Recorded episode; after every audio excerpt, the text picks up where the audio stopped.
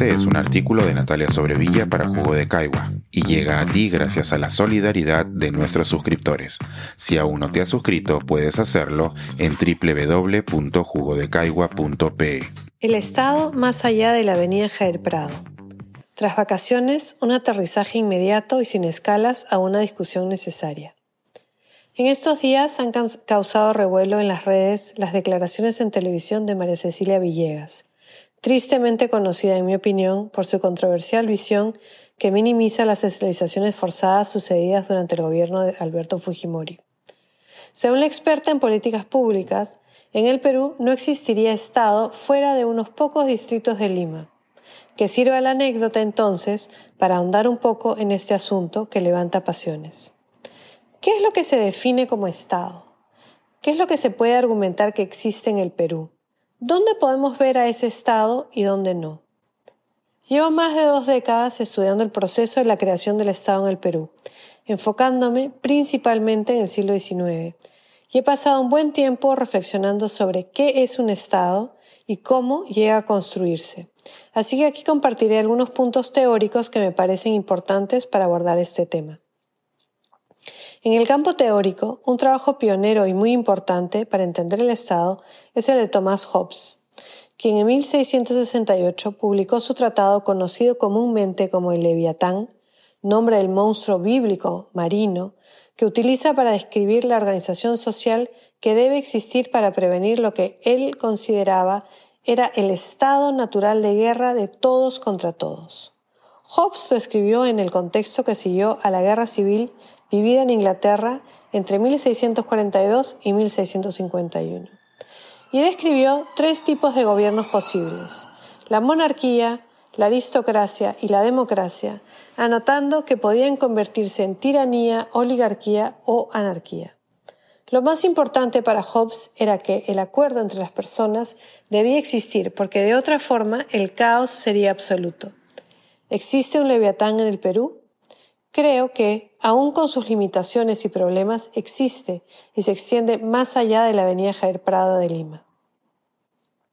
Durante la Ilustración, las teorías sobre el Estado proliferaron, y una de las más aceptadas fue la de Juan Jacobo Rousseau, quien habló del Estado legítimo como un contrato social, una serie de acuerdos a los que se llega de manera implícita y que con el que se obtienen ciertos derechos a cambio de abandonar el estado de libertad en el que se vive en la naturaleza.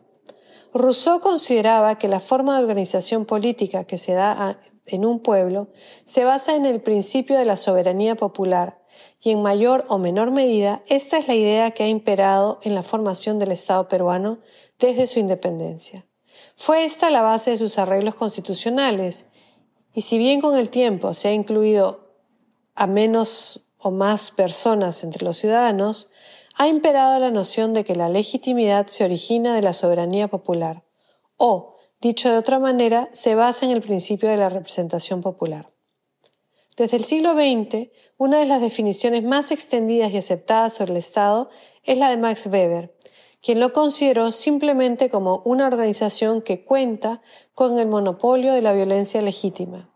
Esta idea, que es bastante amplia, podría servirnos para dilucidar si existe en el Perú un Estado y dónde se localiza. Pero claro, nos encontramos con el problema del monopolio de la violencia legítima. ¿Qué significa esto en muchos lugares donde se ha privatizado la seguridad ciudadana? La pregunta queda abierta, no solo en los distritos y regiones que menciona la señora Villegas, sino que incluiría a todos los espacios donde se ha creado un estado de excepción. En el Perú, uno de los teóricos que se enfocó de manera más atenta al estudio del Estado fue el sociólogo Julio Kotler, en su clásico libro de 1978, Clases, Estado y Nación en el Perú. En él, en su introducción, dice que, que, parecería que un sentimiento de frustración fuera el común denominador que ha motivado a los autores para tratar de entender y desentrañar las diferencias e incapacidades de nuestra sociedad.